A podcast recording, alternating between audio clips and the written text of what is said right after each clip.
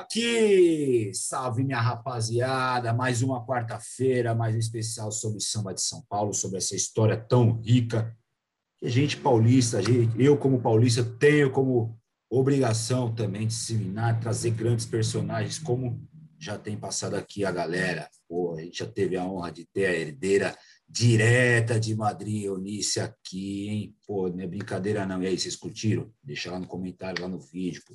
Isso é muito importante para a gente. Comente nossos vídeos, se inscreva no nosso canal. Mais um personagem dessa nossa história. Esse cara, eu tive que fazer até uma cola de tantas funções que ele exerce. Esse meu convidado, ele é sociólogo, pesquisador, escritor, sambista, fundador do Instituto Cultural Samba Autêntico, sobretudo antirracista, assim como nós. Samba para a Vida tem a honra, o carinho e o máximo de respeito de receber aqui no Alô Mundo Tadeu Caçula. Salve, Vaguinho, beleza? Alô Mundo, olha eu aqui também. Parabenizar você pelo programa, pela iniciativa, pelas atividades, pelo fato de preservar, né, por esse formato digital hoje que nos permite, né, fazer esses escambos de saberes, a história e a memória do samba, dessa tradição tão importante que também precisa urgentemente ser reconhecida como um dos principais fatores que dá a identidade cultural, sobretudo para o povo de São Paulo. Samba é este lugar também. Então, parabéns pelo, pelo projeto, salve aí o samba para a vida e que a gente possa viver para sambar também, porque faz parte. Sem dúvida. É, Luizinho SP, nosso compositor aqui de São Paulo, já falava assim, sambar a vida é triste, né? Então, Exatamente. Conta um pouquinho para a gente, Tadeu, para que a gente deu, eu dei uma, uma, introdução sobre as suas inúmeras atribuições e o que faz eu ser um profundo admirador do seu trabalho. Um pouquinho como que surgiu Tadeu Caçula dentro do samba, essa magnitude de pesquisa. Com, conta um pouquinho para a gente. Cara, eu, eu, eu nasci no samba desde antes de nascer, na verdade, né? Porque minha família, né, meu pai, sobretudo, que já é meu ancestral, ele era desse universo do samba, era músico de noite, pandeirista, também um dos entusiastas na fundação da Escola de Samba Unidos do Peruche. Conheceu minha mãe no Carnaval de 1958, um desfile da Unidos do Peruche, aqui no bairro da Casa Verde, na Rua Zilda, uma rua importante aqui da, da Zona Norte da Casa Verde. A, a escola desfilava para a comunidade para depois ir para São João, Tiradentes, enfim. Meus pais se conheceram ali, tiveram nove filhos, dos nove filhos eu sou o caçula. E todos os meus irmãos mais velhos também são deste lugar, né? Até os que já também são meus ancestrais, como o mestre Paulo, um grande músico também, um dos fundadores do Instituto Cultural Samba Autêntico, foi diretor de bateria e responsável pela bateria Mirim da Unis do Peruche. Meu irmão André Pantera, que foi um dos grandes intérpretes do Carnaval de São Paulo, passou pelas principais escolas de samba de São Paulo, né? Que vai começou na Maria primeira... também. Maria também. Começou pela, na Peruche em 89, cantando com Jamelão, né?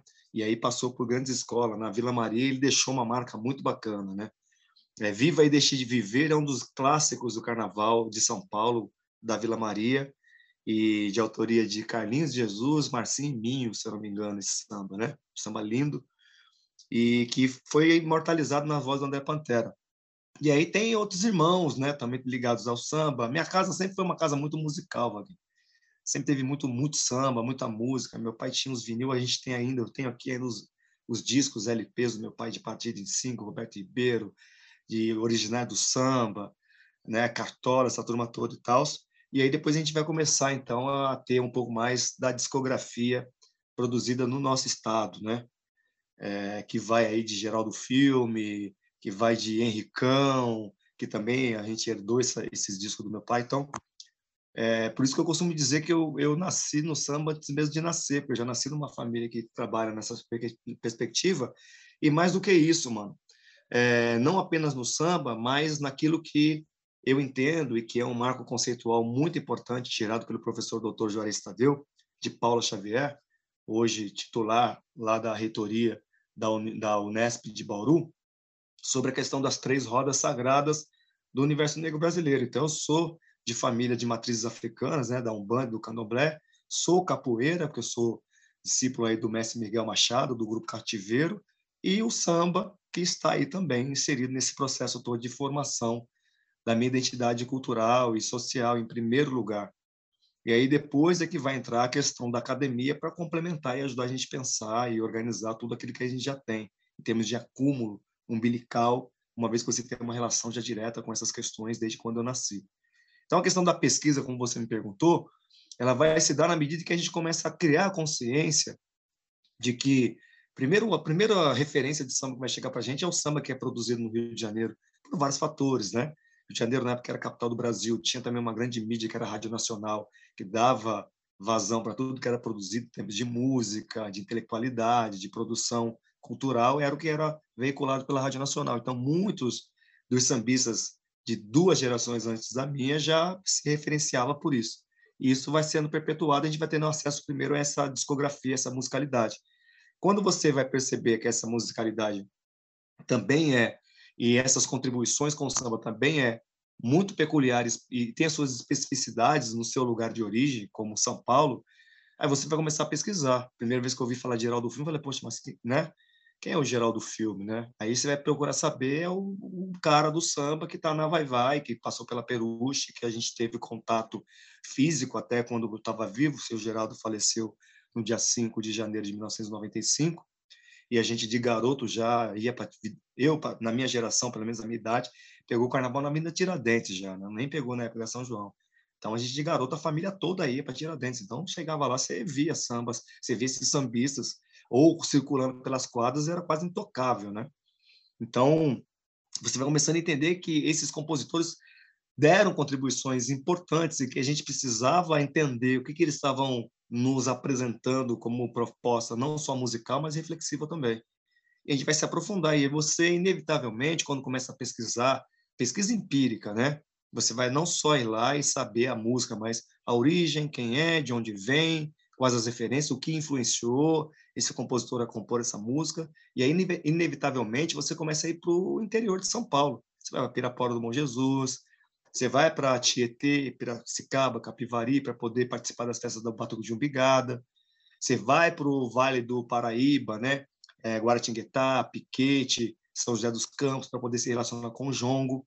E aí você vai voltando para trás, você vai buscar o que aconteceu com as congadas, furias de reis moçambiques, que foram surgindo ali no declínio é, do, da cana-de-açúcar do século XVI, XVII, a ascensão do garimpo. Aí, quando você vai mais para trás, você vai buscar a ascensão do, da, da cana-de-açúcar do algodão no século XVI, XVII.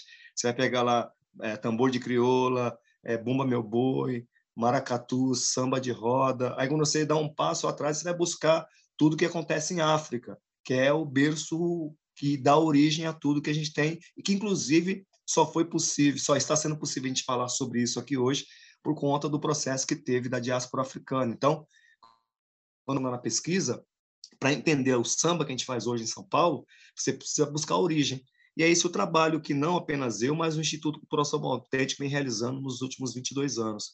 Por isso que a gente, de uma certa forma, acabou também criando rodas é, de samba bastante didática e, e bastante é, a gente trabalhou uma pedagogia, uma metodologia de fazer o samba não apenas tocando, mas é, falando quem é o compositor, quem gravou, por que o compositor escreveu aquele samba. Então tem toda uma biografia, todo uma, um fator de história né, sobre aquela música para depois a gente executar o samba. Isso ocorreu no final da década de 90, quando a gente funda o Instituto Cultural São Autêntico. Na época, Projeto Cultural São Autêntico que era para dar vazão para todo o material que a gente já estava pesquisando na década de 90. Pô, a gente está com todo esse material, como que a gente vai fazer para socializar isso? Ah, vamos montar uma roda e vamos começar a mostrar quem é Geraldo Filme, quem é Zeca da Casa Verde, quem é seu Zezinho do Morro, quem é Talismã, quem é Paulistinha, quem é Henricão, quem é Vassourinha, quem é Carlão do Peruche, quem é Toniquinho Batuqueiro, quem é João Borba, quem são essas pessoas que mantêm o samba de São Paulo vivo, pulsante, né? E com uma identidade, com uma personalidade também muito própria. Como que a gente faz para manter essa especificidade, essa linguagem, essa narrativa e essa identidade do samba? Então a gente começou a trabalhar nessa perspectiva. E aí partindo disso, Vaguinho, não sei se de repente você quer colocar alguma pergunta antes, se eu posso fechar aqui mais ou menos essa ideia. Com base nessas pesquisas todas, a gente começou a compreender que teve uma hora que a gente não estava encontrando mais material Então a gente tinha muito, por exemplo, a gente foi garimpar, achou um disco de um primeiro disco de um grupo negro de, de samba de São Paulo, que é o, os Crioulos da Pauliceia, que foi um disco gravado em 1968, né? Um ano antes do primeiro disco do Carnaval de São Paulo, que foi gravado do, da, das, do, das escolas de samba da, da, época, né? O Camisa e o Vai Vai era Cordão ainda, em 69, e que foi é, foi gravado em 69, primeiro disco. Então a gente vai garimpando, você vai buscando isso e falando, olha que produção legal. E aí tem uma hora que você fala, poxa, não estou achando mais. Aí a gente foi procurar esses sambas na memória das velhas guardas. Ia na casa do seu Carlão, ouvia um samba dele, tirava, botava na roda, chamava o seu Carlão para cantar com a gente. Ia na casa do seu Toniquinho Batuqueiro, eu ia muito na casa do seu Toniquinho, lá no Helena Maria, lá em Osasco. Toda, toda semana praticamente estava lá, tirando música com ele, aprendendo comendo um bolinho de chuva, tomando um cafezinho preto que ele gostava de fazer no final do dia, ficava ali fazendo companhia. E, e essa, o seu Xangô da Vila Maria, por exemplo, eu tive o privilégio de conhecer o seu Xangô da Vila Maria, de, de ir na casa dele, investigar um pouco do como foi a fundação da Vila Maria, todo o trabalho artístico que ele já desenvolvia na época, né, como ator, como é, no teatro, no cinema, e também nessa questão do samba, né, como ele também foi importante ali, seu dito caipira, também da Vila Maria, um importante personagem, foi presidente da Vila Maria muito tempo, quando a Vila Maria estava surgindo tal. Então a gente foi investigar, eu, eu vivia na casa do seu Nenê, né? falava com o seu Nenê, trazia o seu Nenê para várias atividades com a gente e tal. Então isso tudo foi se transformando num material tão bacana que a gente conseguiu, depois de alguns anos, Vaguinho, produzir uma coleção de CDs chamado Memória do Samba Paulista, que são 12 discos das velhas guardas de São Paulo, e aí não, não só a gente registrou as músicas, os sambas, sambas clássicos da história do, de cada escola, né, dessas velhas guardas e desses personagens que a gente gravou, que a gente gravou Embaixada do Samba, Toniquinho Batuqueiro, Embaixada do São Paulistano, Toniquinho Batuqueiro, Velha Guarda do Peruche, Tias Baianas Paulistas, é, João Borba, Denise Camargo, é, Ideval, né? Gravamos Velha Guarda Vila Maria, Velha Guarda Nenê, Velha Guarda Vai Vai. Gravamos João Borba e Tio Mário, né? o tio Mário do Camisa Verde, que é velha guarda da velha guarda. O tio Mário desfilou na época do Campos Elíseos, que era o cordão carnavalesco que antecedeu o Camisa Verde Branco. Né? O irmão do, do tio Mário era o Panca, que era o apitador do Campos Elíseos. Depois acabou o Campos Elíseos, o senhor Inocêncio foi lá e agrupou todos os batuqueiros do Campos Elíseos trouxe para o Camisa Verde Branco e o Panca veio como primeiro apitador do Camisa naquela época, que era o irmão do Tio. E a gente produziu o disco dele. Tio era garoto e ia ver roda de tiririca no Lago da Banana. você ter uma ideia né, da importância. E a gente conviveu com todos esses homens e mulheres. Tia Maria Rainha, Dona Chile da Nenê de Vila Matilde, que já não está mais entre nós, Dona Olímpia, Dona China, é, Dona Lola da Lava Pés. Então a gente teve é, condições e o privilégio de conviver com todos esses mestres. E aí você tem que depois, de uma certa forma, eu ainda tenho muita informação, muita história na minha cabeça que eu não consegui transformar em livro, não consegui transformar em disco, não consegui transformar em nada e, e em certa medida daqui a pouco eu vou ter que me organizar para poder pelo menos fazer gravar alguns áudios de memória para depois pensar na possibilidade de transcrever essas memórias e transformar em alguma publicação. Então tem assim, a gente tem se dedicado nesses últimos 22, quase 23 anos só trabalhando na perspectiva da história da memória do samba de São Paulo.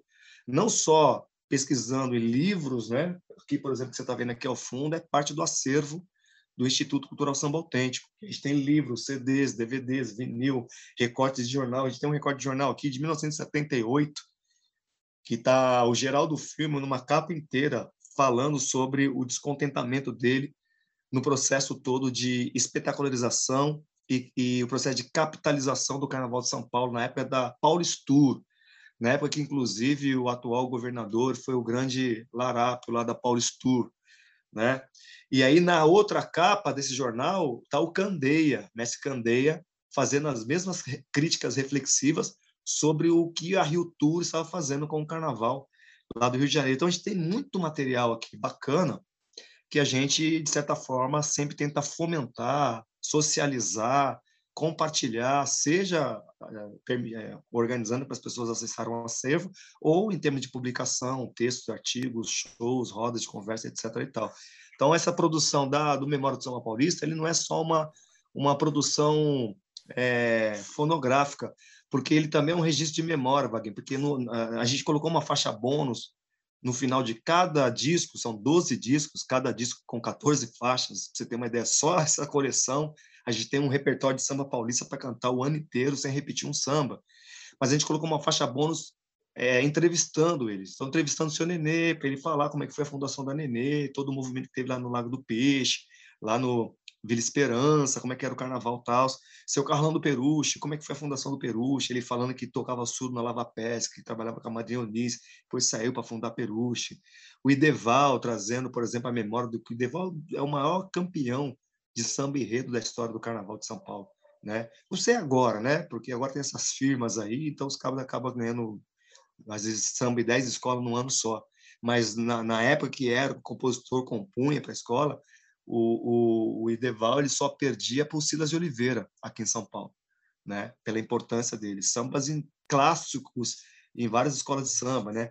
não só na camisa verde e branco, dos clássicos do camisa verde e branco tem a assinatura de Deval, né?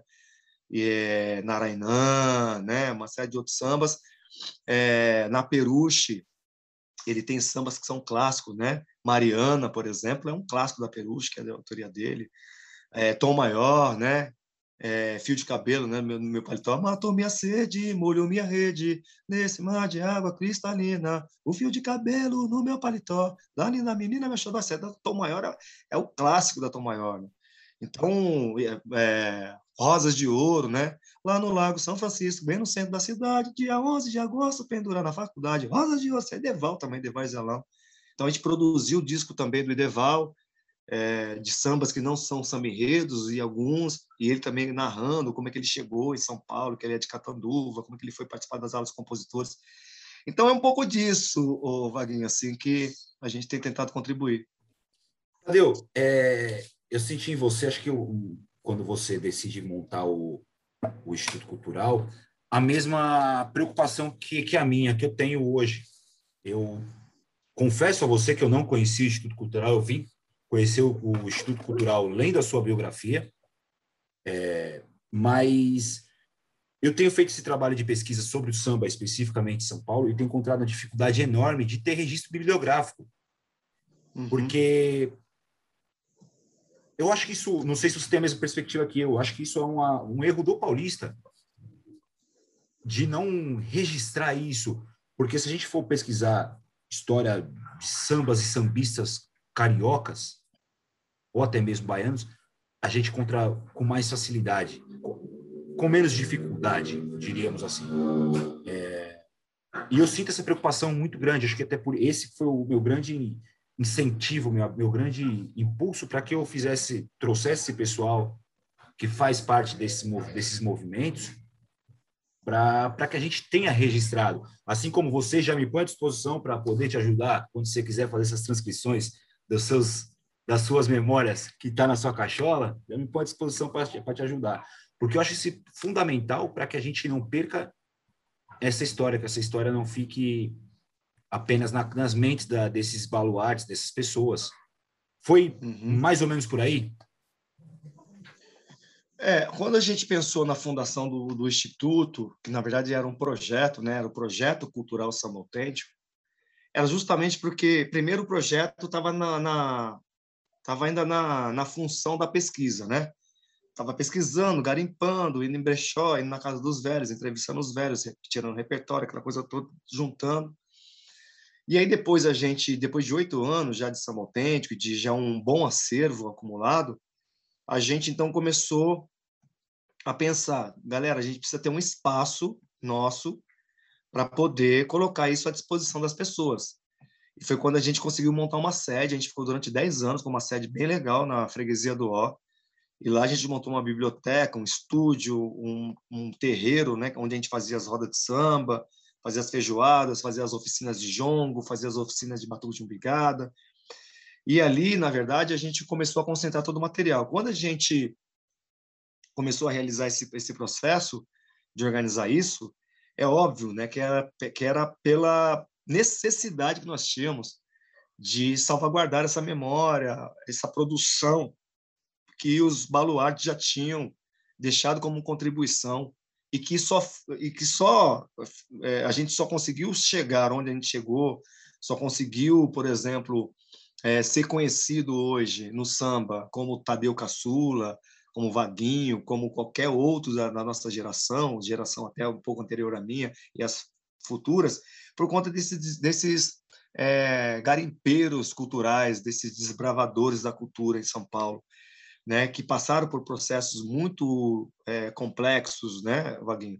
Passaram por repressão, passaram por ditadura, passaram por racismo, passaram por preconceito, passaram por uma série de questões e conseguiu trazer entregar o samba para a gente continuar o legado que eles construíram. Então, salvaguardar isso é fundamental. Por isso, da preocupação do Samba Autêntico de fazer curso, por exemplo, a gente realizou o ano passado e esse ano o curso História Social do Samba, com base nesse material, nesse acúmulo de 20 anos. Né? Então, a gente fala desde a chegada dos batuques no país, pelos bantos, a formação do samba nos territórios e como em São Paulo ele vai criar essa especificidade, esse caráter. Então, todo esse movimento de produzir os 12 discos das velhas guardas, escrever o livro, de escrever artigos, tem um outro livro que saiu agora também, que tem um artigo, uma, um capítulo que eu fui convidado para escrever, para falar sobre é, movimentos de resistência e reexistências periféricas, né, como ações políticas, eu escrevi sobre rodas, comunidades, terreiros de samba de São Paulo, como, de fato, rodas importantes de resistência, e dando um destaque, inclusive, né, nesse processo da formação do samba em São Paulo, sobretudo nessa contemporaneidade, dando um destaque também para o que aconteceu no fenômeno do pagode da década de 90, que tem muita gente que compreende esse fenômeno apenas como uma, um processo de uma modernização musical, melódica, criativa, literária ou poética, que algumas pessoas é, condenam a poética desse samba que é produzido na década de 90, mas a gente vai fazer uma outra análise, Wagner. Porque nós estamos falando de grupos de samba de jovens, sobretudo jovens pretos de periferia, que não tinham nenhum tipo de ascensão, porque não tem uma educação de qualidade, não tem cultura de qualidade, não tem moradia, não tem emprego, e que conseguem, nesse nicho de organização cultural musical, uma ascensão artística e econômica também. E vai servir como referência para os outros jovens que estão na periferia, que estavam totalmente sem nenhum tipo de perspectiva, olhar para esses jovens com a possibilidade de falar assim, pô, eu também quero. Se eles chegaram, eu também posso.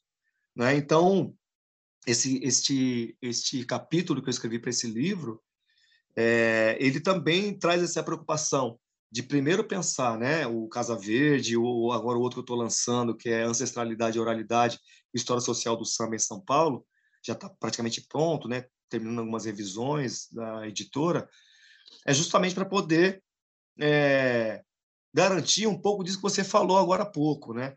Na verdade, a gente vai procurar a bibliografia do samba em São Paulo, você vai achar poucas coisas, né? Você vai achar Dona Maria Aparecida Urbano, você vai achar o Bruno Baronetti, é, alguns, alguns que antecederam, o próprio Amailton escreveu sobre a, a, a, as microáfricas em São Paulo, mas pela perspectiva da, da discografia de geral do filme.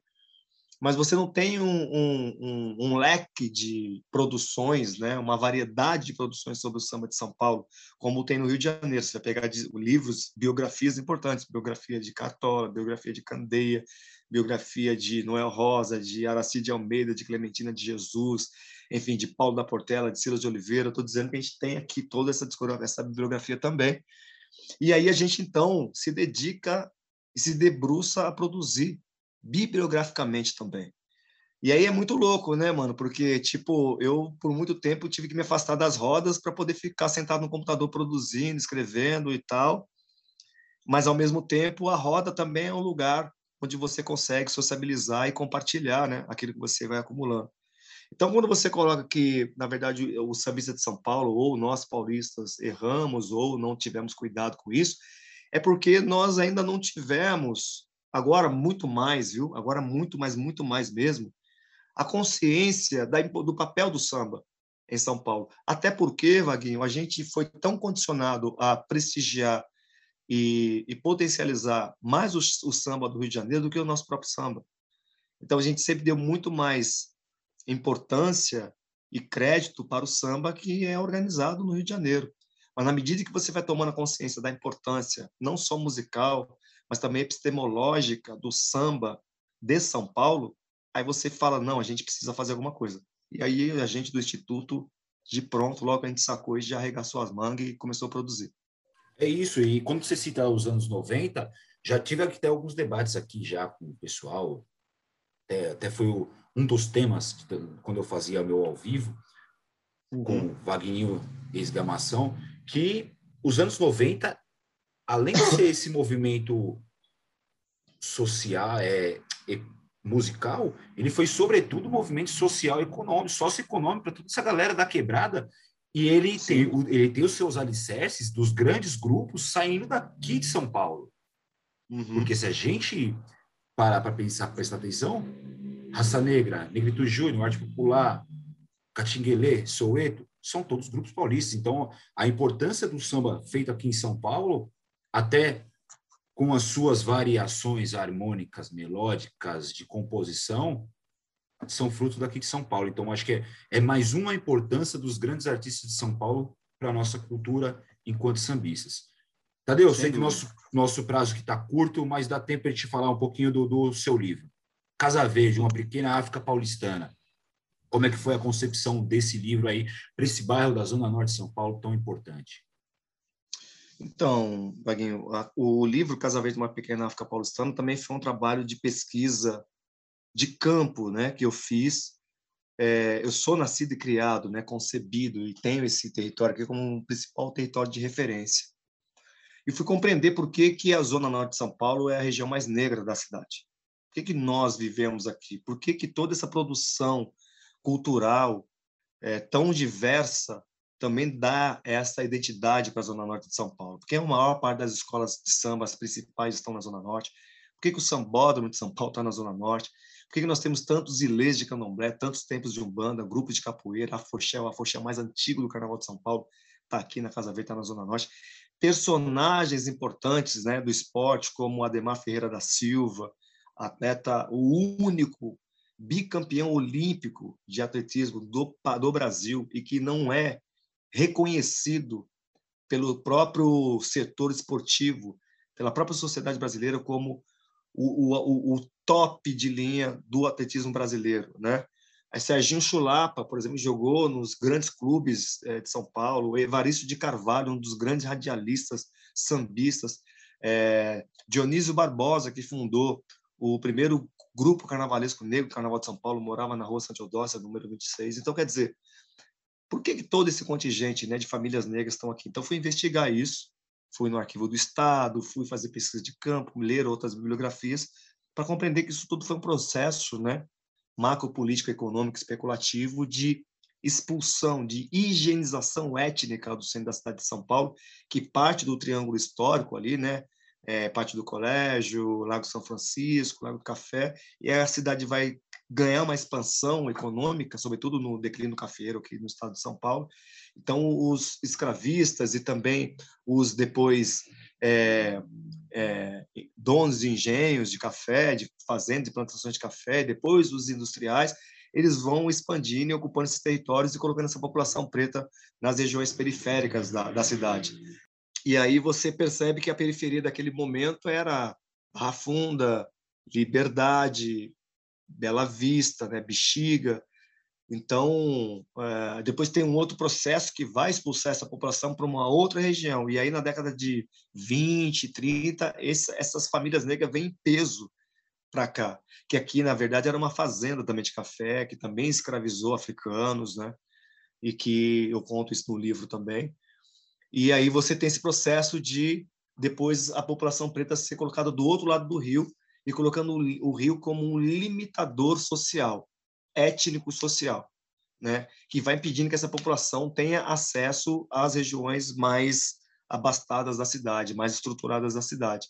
Só que com isso, Vaguinho, quando essa, essas dezenas de famílias são trazidas para cá, inclusive um dos grupos de organização negra da época que foi muito potente para poder ajudar nessa organização de famílias aqui na Zona Norte foi a Frente Negra Brasileira, foi uma organização política fundada em 16 de setembro de 31, justamente para poder fazer esse trabalho de aquilombar essas famílias que estavam sendo expulsas e ainda dentro de uma política eugenista, higienista, e fez com que, de fato, essas famílias fossem trazidas para cá.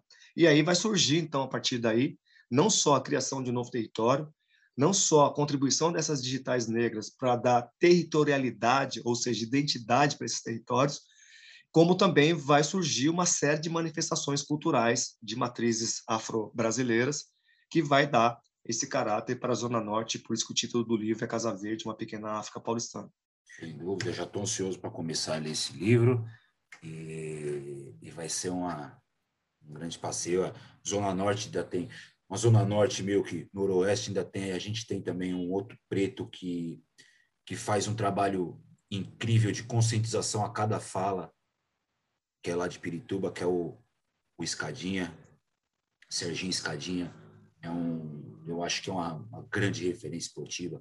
Você citou a Ademar Ferreira, é, eu sou São Paulino, eu tenho orgulho de estampar, cada, cada vez que eu saio na minha, com a minha camisa de São Paulo, estampar as duas estrelas amarelas no nosso brasão, que é por conta dele. São Paulo. Por conta dele, tirou. a gente sabe, né? É, Pouca muito gente... São Paulino não sabe. Muitos São Paulinos sabem que aquelas duas estrelas é por conta dessa questão que ele era um atleta né, do, do, do São Paulo e, e conseguiu é, imortalizar né, aquelas duas estrelas douradas na camisa do, do, do, São Paulo. E é isso, né? E são histórias que, que a gente vai também na, trazendo para o conhecimento das pessoas, né? Não que todas as pessoas ou todos os são paulinos tenham a obrigação, né? É uma questão Exato. de obrigação. Mas é importante que saiba, né? É importante que saiba que é, um atleta preto da Zona Norte de São Paulo, em especial aqui do Bar da Casa Verde, foi responsável por dar muita notoriedade, muita glória para o São Paulo Futebol Clube. Nesse caso, o clube, né? não no caso do futebol, mas o clube em, em si. Exato, sem dúvida alguma. É preciso que a gente, enquanto sambista, seja sambista de fato. Como eu falei com a, com a dona Rose Marcondes aqui, tive essa honra. Ela falava que, Madrinha Eunice falava que, a partir do momento que começaram a aparecer os sambeiros, o samba já não é mais a mesma coisa. Então, a gente, para ser sambista de fato, a gente precisa, como você mesmo diz, o, vai pensando que samba é só música. Ser sambista é, é muito mais do que isso, ser sambista de fato, né? Então, é, é, é muito importante esses retratos e a gente preservar a nossa história é muito importante. Esse é o, o grande objetivo aqui que eu não canso de falar para o pessoal, não é separar o samba de São Paulo do samba do Rio, do samba do Rio Grande do Sul. Não, não é separar o samba, fazer separação, mas é que a gente possa contextualizar enquanto paulistas a nossa história e fazer e fazer com que ela se perpetue e que mais pessoas também possam ter conhecimento disso, da, da, da riqueza da nossa história enquanto paulistas, enquanto samba paulista, o samba feito em São Paulo, que ele não se resume apenas a Dona Irã e Demônios da Garoa, que sim, tem muita, muita importância para o samba feito em São Paulo. Mas a história do samba em São Paulo é muito maior que isso. Porque existe esse processo, né, da que eu, eu defendo no livro, que é a higienização étnica, e parece que São Paulo e a, e a, narrativa que se conta é que São Paulo só foi possível se transformar na cidade que é graças à imigração é, italiana. E, e, a gente sabe que isso é uma grande falácia, a gente sabe que o processo todo da diáspora africana se deu desde 1530. A cidade de São Paulo, muito antes da imigração é, italiana, foram os braços africanos que edificaram economicamente, socialmente, culturalmente, né, o nosso país, sobretudo a cidade de São Paulo. É, e aí essa tentativa de apagamento sistêmico, né, que sempre aconteceu, todas as, as construções edificadas pelas digitais pretas, é, seja na música, seja na questão arquitetônica, seja na economia, seja nas, nas artes como um todo, elas sempre passam por esse processo de apagamento por conta de uma burguesia que nega essas digitais como digitais importantes na construção desses espaços. Eu estou trazendo isso porque essa tentativa de transformar o samba de São Paulo num samba italianado, também é um projeto de apagamento e de sufocamento das vozes das digitais que construíram a história do samba em São Paulo. Vozes essas como a do próprio Geraldo Filme, do próprio Toniquinho, do próprio Henricão, do próprio Paulistinha, do Vassourinha, que tem uma produção musical tão importante, tão bonita, mas que são sufocadas por conta de quem detém. Os mecanismos de poder seja ele econômico, até mesmo quem detém os meios de comunicação, que vai criar a narrativa a partir do que ele quer estabelecer como referencial para esse território, ou seja, é o Adoniran Barbosa, que é a voz da cidade de São Paulo, é o Demônios da Garoa, que é a voz do samba de São Paulo, é o Paulo Vanzolini, que é a voz do samba de São Paulo, mas não é Toniquinho Batuqueiro, não é seu Xangô da Vila Maria, não é Geraldo Firmo, não é seu Zezinho, seu Zeca da Casa Verde. Esses são negados, invisibilizados, e a gente precisa fazer a contranarrativa e colocar novamente luzes sobre essa produção que tem uma importância gigantesca para a gente compreender as especificidades e as peculiaridades que o samba de São Paulo tem. Sem dúvida alguma. Tadeu, estamos chegando aqui nos nossos momentos finais. É, a gente divide aqui os momentos finais em três partes. Primeira delas, se você tivesse o poder da sua da escrita, ser a caneta da música, que samba que você gostaria de ter composto? É, reencarnação do Geraldo Filme. Belíssimo samba. Belíssimo samba. Ótimo. Segundo momento, Tadeu Caçula, qual o recado que você daria para o mundo? Pare de nos matar. Simples objetivo, mensagem direta. Por fim, os meus agradecimentos. Tadeu, é, para mim é uma honra, motivo de muito orgulho, assim como eu falei no, no vídeo recente para o Adilson Didão, grande parceiro, que ele é uma das minhas maiores referências em termos de assunto para estudar o, a história preta, você é também essa referência para mim. Então é motivo de muito orgulho para mim, muita honra. Eu, enquanto pesquisador, eu, enquanto sambista, é, ter você aqui, ter, ter tido essa aula contigo. Espero que muito em breve possamos nos encontrar pessoalmente, que a gente possa conversar mais sobre samba. Hoje o nosso papo foi bem reduzido devido às nossas agendas, mas fica aqui minha gratidão, meu respeito, meu carinho e conte comigo, conte com o Samba para a Vida, que essa chama do samba paulista precisa ser, ser incendiada, ser alastrada por todo o Brasil, por todas as vozes, a gente tem que ser uma voz uníssona. Então, muito obrigado, de coração. Eu que agradeço, Wagner, mais uma vez parabenizar essa iniciativa importante. Não pare, não pare de jeito nenhum, porque a gente precisa de mais pessoas, assim como você, preocupados com a preservação do samba, da memória, que a gente consiga socializar isso com o máximo de pessoas possíveis. E certamente nós falaremos em breve, porque a gente está com um projeto muito bacana agora, pensando em 2022. São 20 anos de Rua do Samba Paulista e 20 anos um projeto incrível que a gente fez é, em março de 2002, chamado Samba e Cidadania para Todos, que a gente conseguiu reunir todos os grandes baluartes de São Paulo e conseguimos gravar depoimentos de seu Juarez da Cruz, de Mestre Feijoada, de Dona Shirley, de seu Nenê da Vila Matilde, de todos os grandes baluartes, seu Ayrton Santa Maria da Velha Guarda, seu Hélio Bagunça. Então a gente tem o depoimento de todas essas pessoas guardados no nosso acervo há 20 anos, e a gente vai tirar todo esse depoimento agora e vai transformar numa publicação comemorativa de 20 anos de Samba Cidadania para Todos e 20 anos de Projeto Voto São Paulista. A gente se fala em breve. Precisamos, precisamos de mais materiais como esse. Pessoal, esse foi Tadeu Caçula. Muito obrigado para quem ficou com a gente até aqui. Quarta-feira tem mais convidado barra pesada. Fica ligado aí que esse projeto está começando. E não se esqueça, todas as terças e quintas também tem mais, tem mais Alô Mundo, hein, pessoal? Não é só de quarta-feira, não. Então, fiquem ligados, se inscrevam no nosso canal, siga Samba para Ver nas redes sociais, sigam o Tadeu Caçula nas redes sociais também, T.Caçula. Você vai ver muita coisa interessante lá, muita coisa para se pensar. Beleza, pessoal? Até a próxima, se Deus quiser. Alô, mundo! Olha eu aqui. Alô, mundo!